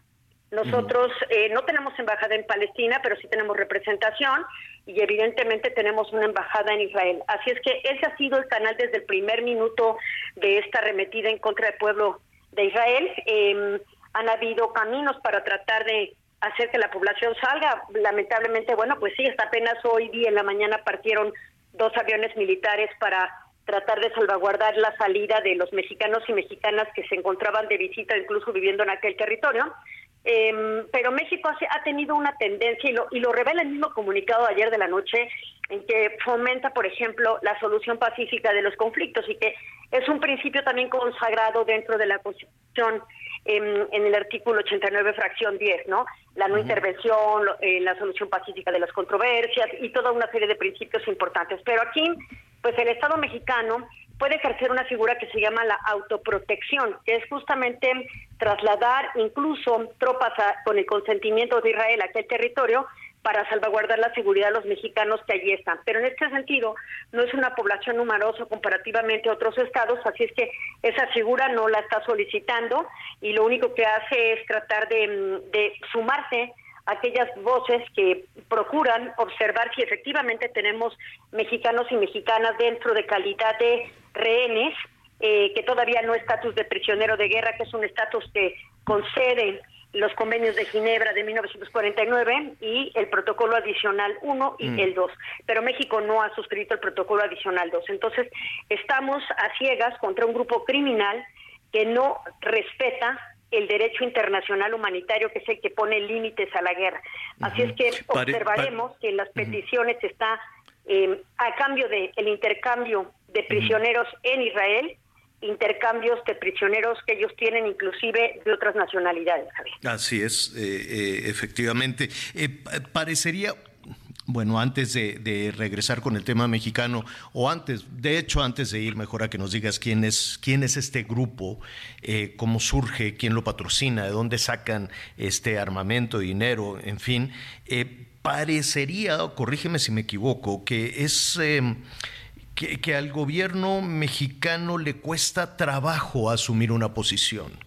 Eh, eh, como tampoco asumió una posición clara en el conflicto Ucrania, ¿no? coqueteaba más con, con formar parte del, del lado ruso y generaba muchísima confusión. Eh, entiendo que la Cancillería tardó, pero finalmente sacó un comunicado, pero ahora, ¿quién, qué es más importante? ¿Lo que diga la Cancillería o lo que diga el jefe del Ejecutivo? Porque parecería que son dos discursos, dos discursos distintos y en el discurso de hoy por la mañana, pues me queda claro, ¿no? Dicen es que la constitución no nos permite y eh, tenemos la no intervención, el desarrollo, la cooperación. Parecía de esos discursos eh, aburridos y huecos de los eventos, de los eventos internacionales, solución pacífica de las controversias, en fin, ¿no? No queremos la confrontación, pues claro, nadie, nadie absolutamente quiere la confrontación, pero nunca hubo una referencia de condena a un acto terrorista, por lo menos hoy por la mañana. Sí, claro, e, es una excelente pregunta. Y bueno, mira, yo te diría que dentro de la, y sin pretender que esto sea una clase de derecho constitucional, de poderes y, estas formas también de diálogo que se tiene entre poderes, pues recordemos que el Ejecutivo se robustece mm, mandatoriamente por la Constitución, la Ley Orgánica de la Administración Pública Federal, mediante las secretarías, es decir, las secretarías dependen del Ejecutivo. Ningún secretario hace nada sin el consentimiento del Ejecutivo, al que responden todas estas dependencias autónomas, no autónomas, y por supuesto desconcentradas y descentralizadas de poder ejecutivo. Así es que la Cancillería responde y obedece al Ejecutivo. Eh, para mí este es un tema discursivo, es decir, necesariamente la Canciller Bárcena tuvo que haber tenido em, el permiso del Ejecutivo para emitir un comunicado como el que se dio ayer y por eso tardaron tanto, ¿no? Para que el mandatario lo liberara.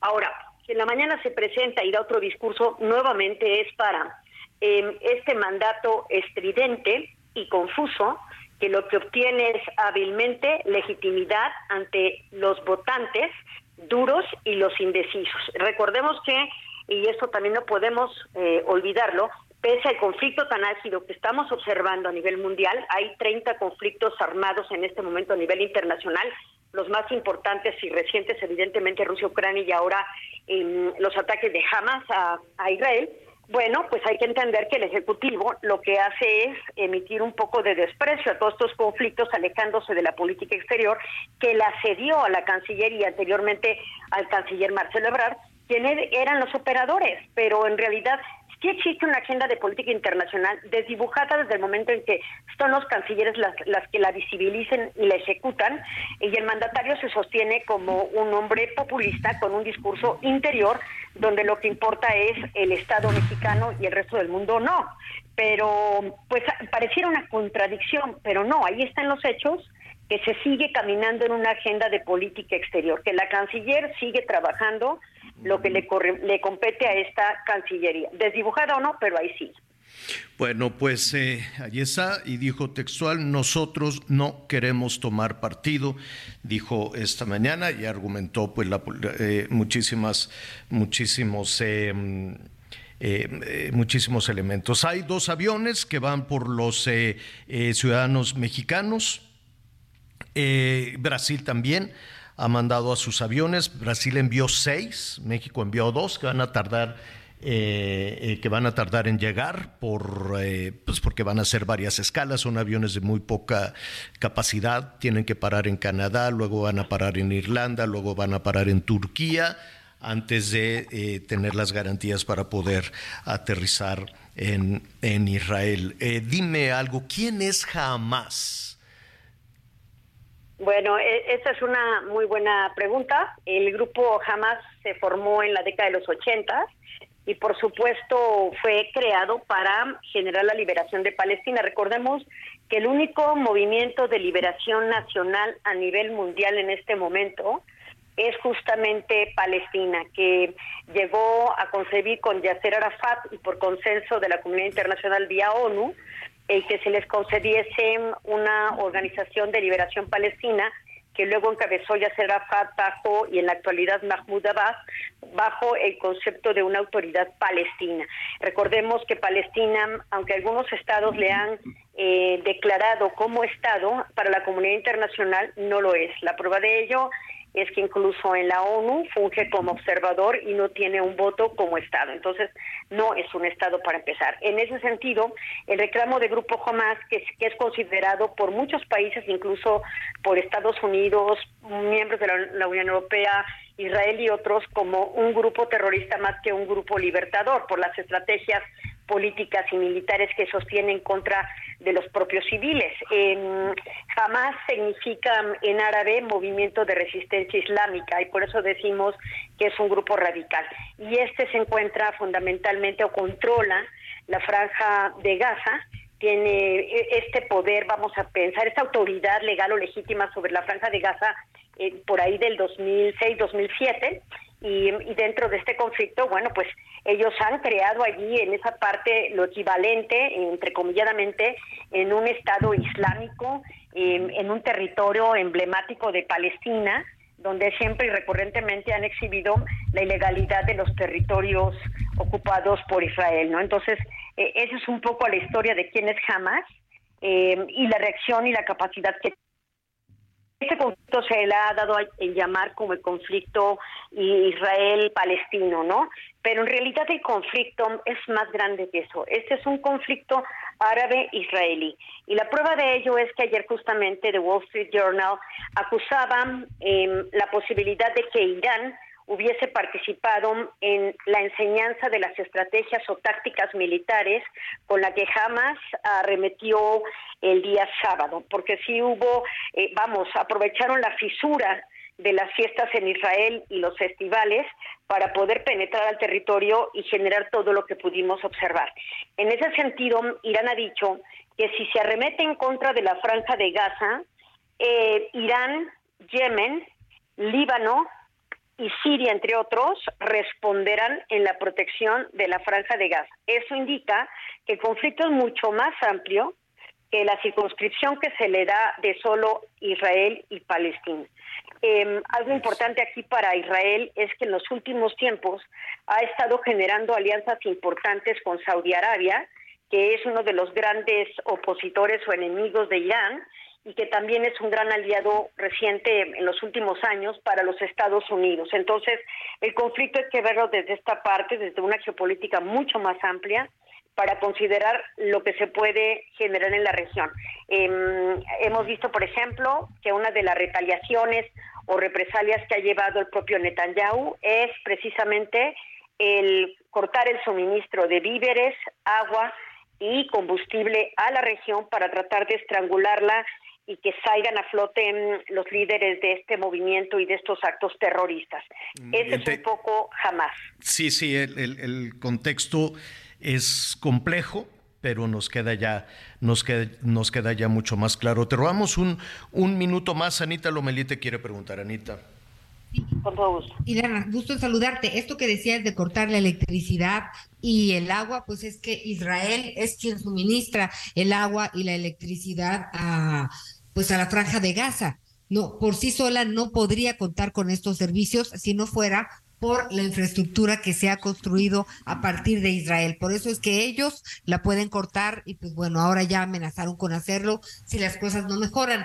¿Qué pasó con este Premio Nobel de la Paz en 1994? Rapidísimo. Iliana Arafat firmó justamente para que este conflicto eterno terminara. Estaban en ese momento, pues, eh, justamente los ministros fallecidos, tanto de, Israel, pues también como Arafat, Isaac Rabin y Simón Pérez. ¿Esto no sirvió de nada? No, ¿Qué paz firmaron? Bueno, la verdad, Anita, y déjame decirte que te mando un abrazo solidario a ti y a la comunidad judía desde aquí, por supuesto también a los civiles de Palestina que no comulgan con las ideas del grupo de Hamas en esta tragedia que están viviendo. Y bueno, eh, decirte que Arafat no cumplió realmente las expectativas. Ahí todavía existía la Organización de Liberación Palestina, que luego se volvería justamente este, este grupo de la autoridad palestina. Pero Arafat no concedió todo lo que los palestinos esperaban en los acuerdos de, mm, de, eh, de Oslo. No los cumplió todos. Y no los cumplió todos porque, entre otras cosas, los palestinos hubiesen esperado la posibilidad de la construcción de un Estado palestino. Y eso no ocurrió en ese momento. ¿no? Entonces, les queda de ver sí es cierto que eh, después de esa gran guerra de Yom Kippur y todos los sucesos que se habían vivido, la primera y la segunda intifada, Yasser Arafat eh, les hizo frente y, tuvo éxito, triunfó con el ejército sionista, pero de esa victoria pues quedaron muchos grupos y falanges inconformes que se avivaron justamente por la reorganización de este tipo de grupos que primero se alzaron como partidos políticos y luego al tomar el terror como una práctica constante fueron adjetivizados como grupos terroristas. Me refiero específicamente a Hamas, ¿no?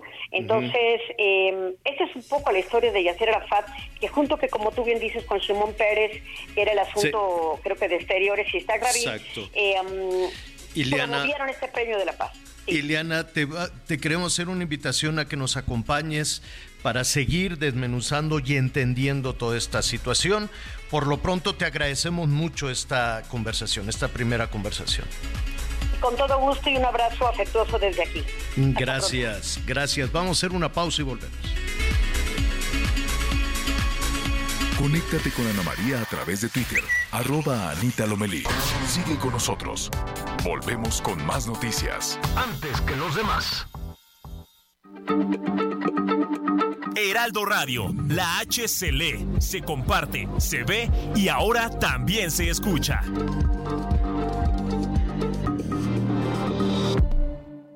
Todavía hay más información. Continuamos.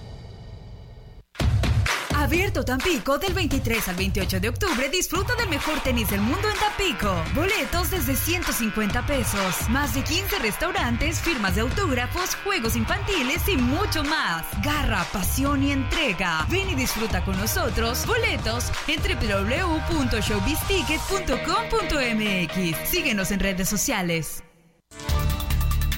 De acuerdo con registros de la Comisión Nacional del Agua, las lluvias registradas en los últimos días no fueron suficientes para resolver el almacenamiento de agua en las presas de Nuevo León. La Conagua señaló que la presa Cerro Prieto, ubicada en Linares, se encuentra con un 7.72% de su almacenamiento, mientras que la presa Rodrigo Gómez, mejor conocida como La Boca, ubicada en el municipio de Santiago, tiene un 12.48% de su capacidad. Por último, señaló que el Cuchillo, en el municipio de China, tiene un almacenamiento del 42.18% de su capacidad.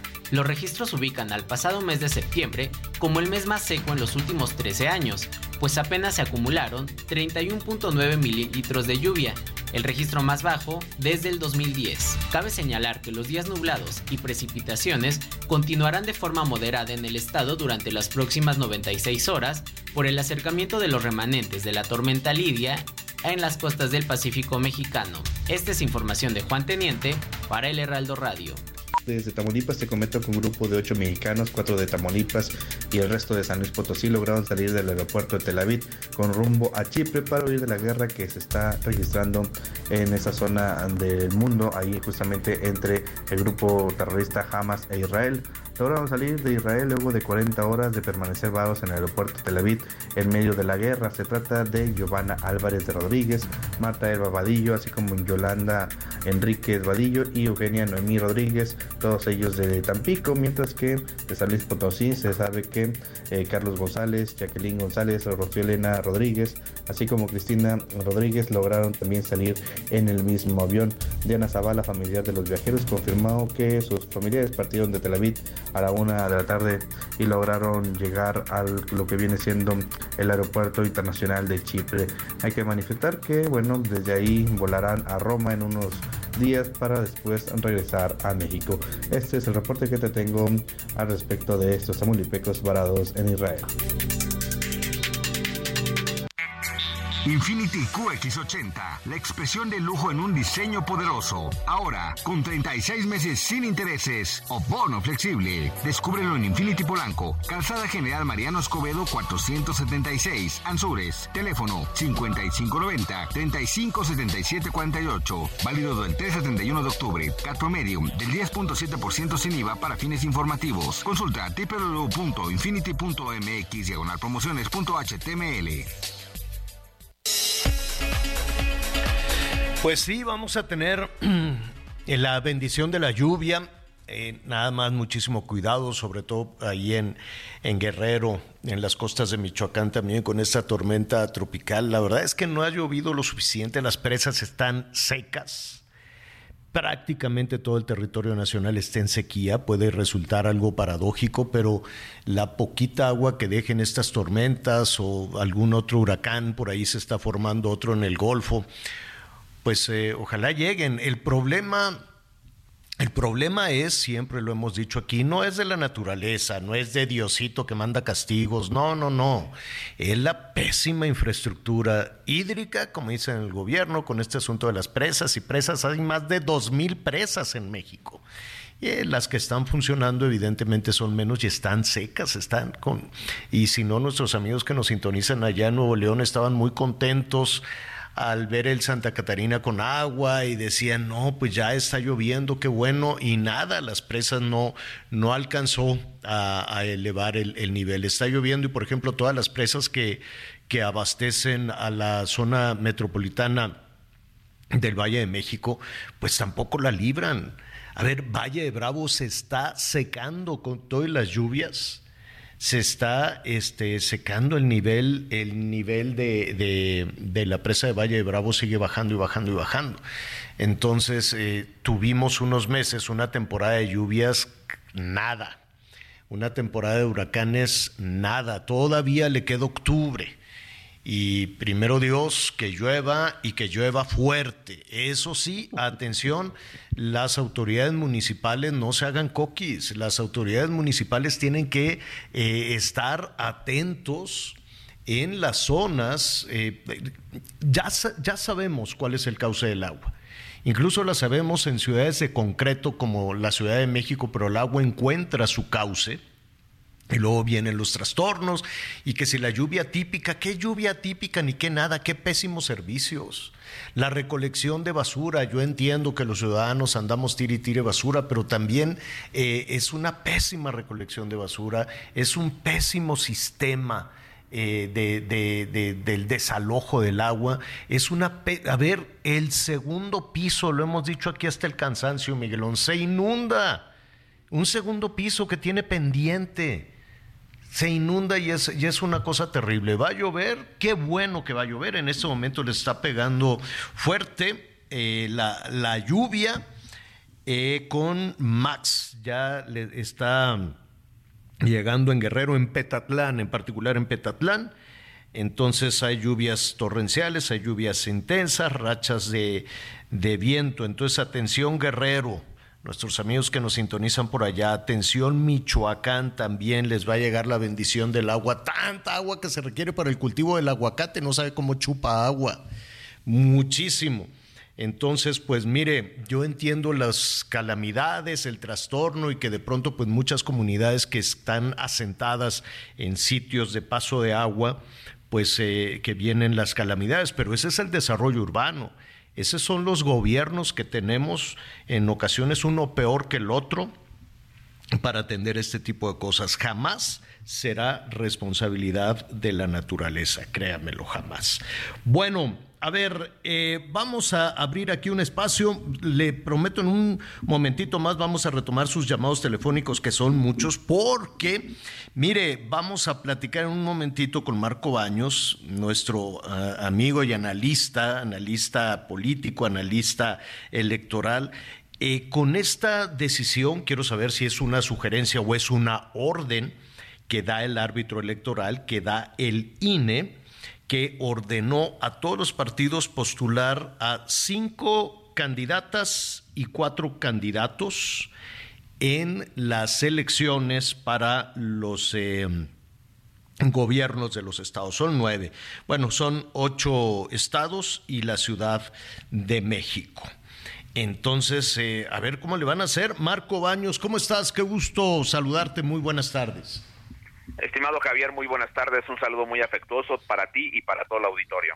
Oye, quiero suponer, no lo sé, que en algunos estados, di que si la encuesta y demás, pero bueno, la percepción es que este, fueron con eh, a Palacio Nacional o en todo caso fueron con con Claudia y le dijeron, oye, estos son los candidatos, los palomeas y luego ya hacemos toda la piña de, la encuesta. Pero, este, pues ya había muchos que ya se sentían, como dicen por ahí, cincho, muchos varones que decían, pues yo de aquí voy a ser el, candidato de Morena y en una de esas hasta el gobernador.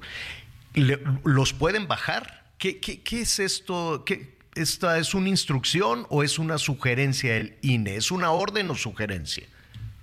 Mira, Javier, eh, para empezar, creo que es importante eh, recordarle al auditorio que en el año de 2014 se reformó la Constitución y se estableció que los partidos políticos deben postular candidaturas en paridad de género, es decir, 50% hombres, 50% mujeres, para todos los cargos de elecciones federales y de elecciones de carácter local. Luego en el año de 2019 se volvió a modificar la constitución y se estableció que eh, no basta con la postulación en paridad de género de las candidaturas, sino que los órganos de gobierno en todos sus niveles, federal, local y municipal, así como las instituciones autónomas, el INE, el INAI, la Comisión de Derechos Humanos, etcétera, deben integrar órganos eh, de dirección en paridad de género. Por ejemplo, si el INE tiene seis direcciones ejecutivas, pues tres tienen que ser mujeres y tres tienen que ser hombres. Si un gobierno estatal tiene diez eh, secretarías en el gabinete, pues cinco deben ser ocupadas por hombres. Ahora el INE está discutiendo esta semana, todavía no lo aprueba, pero es un proyecto que ya se se va a discutir y que se va a aprobar en el en el pleno del Instituto Nacional Electoral está estableciendo que en el caso concreto de las candidaturas a las gubernaturas de los nueve estados, incluida la Ciudad de México, se tienen que postular por lo menos cinco mujeres eh, a estos cargos. ¿Qué quiere decir? Que el INE está tomando una acción afirmativa porque está pretendiendo que las gubernaturas que actualmente no tienen 16 eh, mujeres y 16 hombres, pues paulatinamente vayan cerrando esa brecha. Y debo decirte que hay una eh, consideración, una reflexión que el INE presenta en el acuerdo, donde dice que estados o entidades, como el caso de la Ciudad de México y Puebla, me acuerdo muy bien que dice estas dos entidades, que solo han tenido, eh, en el caso de la Ciudad de México, pues el caso de Claudia o de Rosario en su momento, y que en el caso de Puebla solamente Marta Erika Alonso ha sido electa como gobernadora. En estos casos, eh, los partidos políticos tienen que tomar en consideración que no ha habido eh, muchas mujeres gobernadoras ahí y que por consecuencia tienen que usar este criterio para normar, pero está diciendo claramente el INE en su proyecto que será aprobado esta semana que tienen que ser postuladas cinco mujeres en las nueve, este, de las nueve eh, candidaturas a, las gubernaturas que deben registrarse este año. Así es de que en el caso de Morena, que ya empezó su procedimiento, lo sabemos, ya lleva por lo menos unas tres semanas que emitió las convocatorias, que están ahí, este, como bien lo mencionaste, que ya fueron y, le dijeron a Claudia Sheinbaum cuáles eran, pues evidentemente este, puede darse el caso de que no sean los que dijeron ellos, porque al final de cuentas esta eh, va a ser una indicación del INE y no creo que el Tribunal Electoral la vaya a modificar. En temas de paridad de género, generalmente el tribunal también es de criterios de avanzada y esta es una, una decisión que estaría favoreciendo los derechos políticos de las mujeres. ¿Y qué pasa si no lo hacen? ¿Qué pasa si no, si no lo, si no lo cumplen? Bueno, varios supuestos. Eh, primero, eh, vamos a suponer que el argumento que den tanto los candidatos del frente del, frente de oposición como de Morena que digan oye pues es que yo apliqué una, un sondeo o una encuesta de popularidad o de conocimiento. Aquí decimos de popularidad, pero en ocasiones no es necesariamente popularidad, puede ser conocimiento. Y va ganando, van, van ganando este, puras mujeres o van ganando puros señores. Entonces, pues no te voy a poder hacer caso. ¿Qué, pasaría? Bien, bien, este, primero, eh, si no se cumple el tema de que al menos sean cinco mujeres, eh, al final que este criterio quede válido tanto por el INE como por el tribunal, pues es un hecho concreto que no se van a registrar las candidaturas, porque le van a exigir a los partidos políticos, tanto de la alianza opositora como de la alianza gobernante, que eh, cumplan con esta, con esta disposición. Eh, ahora, solo hay un pequeño detalle que sí es importante, Javier. Vamos a suponer, como bien mencionas en uno de los supuestos, que ellos digan, no, pero es que yo tengo puras mujeres posicionadas. No son cinco, sino eh, son siete. Bueno, pues en ese caso sí es posible que las puedan registrar, porque como una acción afirmativa en favor de los derechos de las mujeres, existe la posibilidad de que sean más de cinco, pueden ser seis, pueden ser siete, este, pueden ser ocho y un hombre. Esas cuestiones este, pueden, pueden darse, pero no a la inversa. Si a la inversa solamente eh, los partidos dicen, no, es que nosotros tenemos posicionados a seis hombres, pues no, va a tener que bajar a dos y poner a dos mujeres. Eso eh, en, el propio acuerdo está señalado que eh, los órganos electorales de los estados le tienen que informar al INE sobre el cumplimiento de estas cuestiones y en caso contrario, pues no se van a tomar este como válidos las propuestas o las solicitudes de registro mm. en favor de hombres cuando no se cumpla la cuota. ¿y qué, puede y qué puede pasar? Porque no, no, e, es decir, el INE ha dicho no, que las campañas empiezan no sé cuánto, y ah, aquí entre nos, Marco, pues nadie le hace caso ni al INE ni al tribunal. Entonces, ¿qué, qué podría pasar? En, en, esos, en esos temas tienes toda la razón, este, Javier, los plazos de precampañas no se han cumplido, pero estos criterios de paridad de, género... Ni de dinero, ni de nada, ¿no? Sí, en estos, estos criterios sí se han este, estado observando por los partidos. Recuerda, por ejemplo, que en el 2021 hubo este caso de, de Raúl Morón y de, de, Salgado Macedonio que no presentaron, por ejemplo, un informe, el INE no lo registró. Pues es una, una situación muy parecida a lo que podría ocurrir en esta ocasión si ellos no presentan este, esta cantidad de mujeres, entonces no procederán los registros. Y yo aquí sí veo que sería eh, cuesta arriba que no se cumpliera con esta disposición, con este mandato. Entonces, creo, Javier, que a aplicar este, a pie juntillas por parte de las autoridades electorales y me parece que es una buena decisión, pero evidentemente pues falta que la apruebe esta semana el INE. Hoy entiendo lo discuten en comisiones, el pleno pues será hacia el miércoles o jueves y luego después pues ya vendrá eh, si lo impugnan ante los tribunales. Ya Mario Delgado salió a decir que no, que ellos han postulado 16 mujeres a lo largo de, de la historia que llevan como Morena, pero pues no es cierto, o sea, el tema no es cuántas has postulado, sino cuántas postulas en este proceso electoral. Ese es el punto. Claro, claro. Otro, otro supuesto, Marco. Eh, hay partidos. Eh, ¿Qué pasaría, por ejemplo, si Movimiento Ciudadano vuelve a decir, ¿saben qué? Este, a mí nada más me alcanzó para eh, postular a un para postular a Dante y ya. Este, y hasta ahí llegamos. Y, a, la, presidencia, y me voy a abstener de los nueve estados. Bueno, ahí eh, yo creo que el partido de Movimiento Ciudadano se ha puesto en una línea muy delgada porque la ley dice que si no postulas candidatos incumples una de las obligaciones centrales que tienen los partidos. Si ellos nada más postularan a Dante y no postularan candidatos a las gubernaturas, pues es un tema que debe ser revisado por la autoridad porque la Ley General de Partidos dice que es una obligación central y si no la cumplen podrían estar en riesgo de perder el registro. Yo creo que ellos no, no, la cumplieron con el Estado de México y, y Coahuila, ¿no? No la cumplieron, pero en el caso de Coahuila registraron candidatos a diputados. Hay que recordar ah, este, este punto. Entonces ahí eso fue lo que más o menos lo salvó, pero en el caso del Estado de México, pues eh, tuvieron eh, esta cuestión y eh, no perdieron, por ejemplo, las prerrogativas en el Estado de México, porque la ley del Estado de México dice que el financiamiento público se entrega con base en los resultados de la última elección de diputados. Y como no hubo elección de diputados en el 2023 este, ahora en el Estado de México, pero sí la hubo eh, hace dos años, pues eso fue lo que lo salvó. Pero sí se ponen en una, en una línea muy delgada, se pondrían en una línea muy delgada.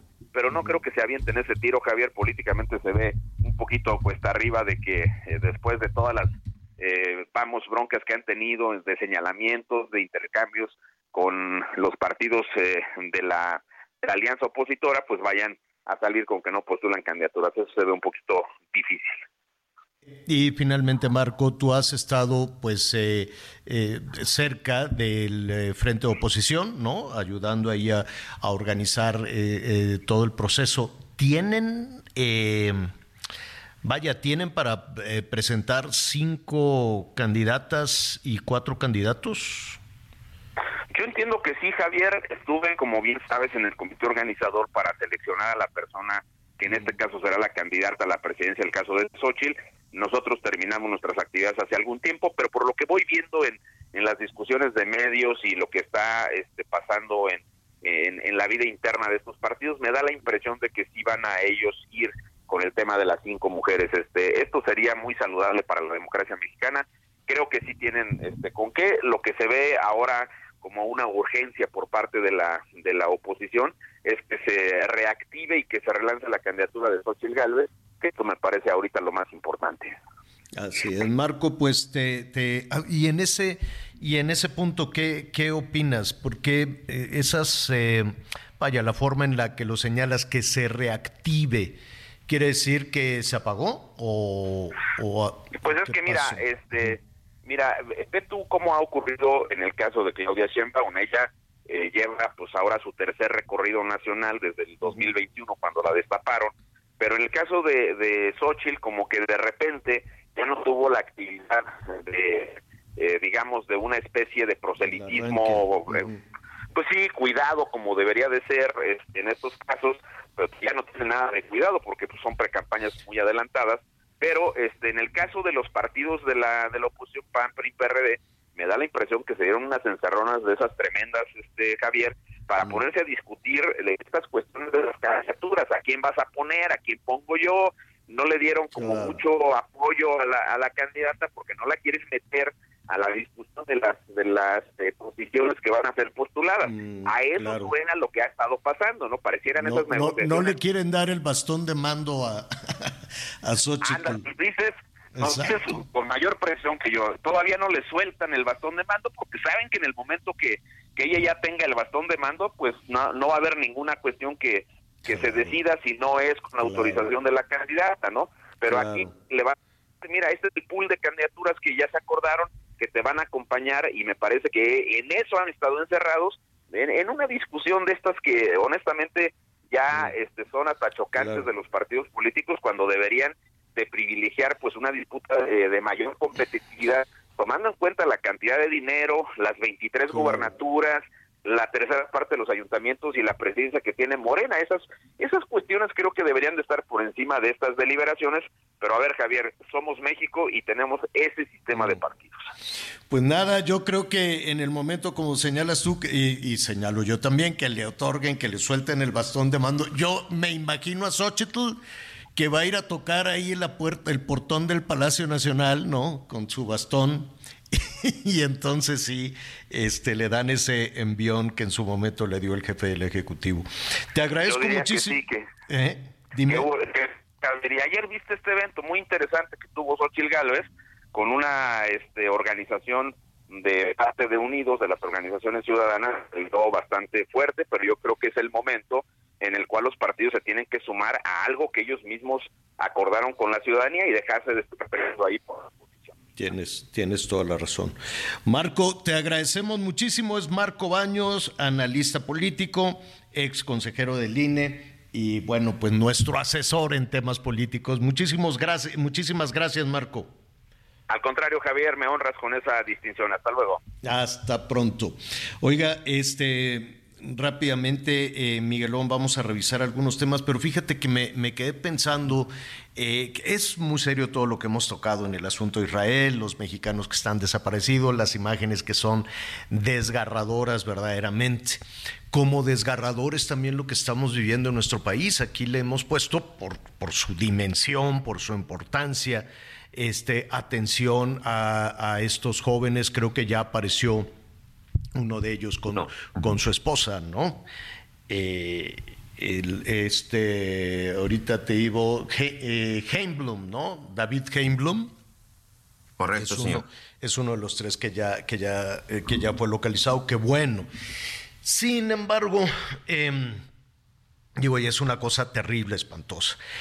No hay que dejar de, ver a México porque el, el viernes pasado este, en este mismo espacio, Miguel, hablábamos de tres también, tres jóvenes mexicanos desaparecidos en Peribán, trabajadores, se dedican a cortar el aguacate y cuando estaban trasladando el aguacate, creo que hacia, hacia Jalisco, hacia Jalisco, si no me equivoco, este, pues los levantaron, se los llevaron y, y nada.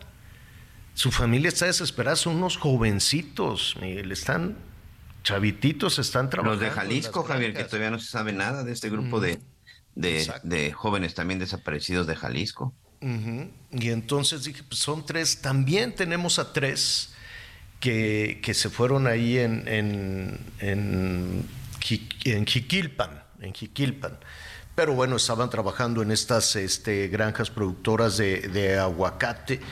Eh, y nada se sabe y al rato salen criminalizándolos y que son las bandas rivales. Pues ya sabemos que las bandas rivales tienen tomada toda la actividad económica y que pues nada.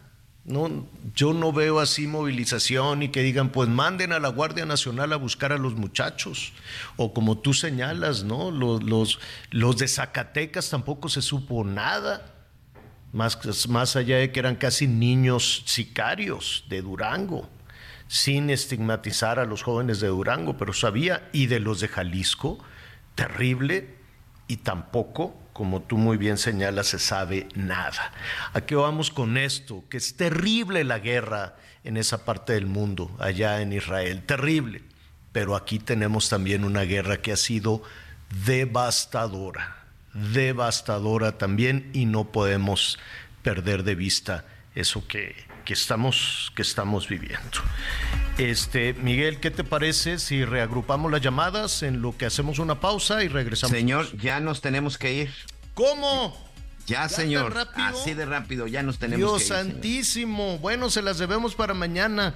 Vámonos pues, Miguel Aquino. Gracias, buena tarde, buen provecho. Yo soy Javier Alatorre, ya lo sabe, lo espero. Me faltó una hora, lo espero a las diez y media en Hechos Azteca 1. Siga con nosotros en el Heraldo Radio. Gracias por acompañarnos en Las Noticias con Javier Alatorre. Ahora sí ya Imagine the softest sheets you've ever felt. Now imagine them getting even softer over time. That's what you'll feel with Bowl and Branch's organic cotton sheets. In a recent customer survey, 96% replied that Bowl and Branch sheets get softer with every wash. Start getting your best night's sleep in these sheets that get softer and softer for years to come. Try their sheets with a 30-night guarantee. Plus, get 15% off your first order at bowlandbranch.com. Code BUTTERY. Exclusions apply. See site for details.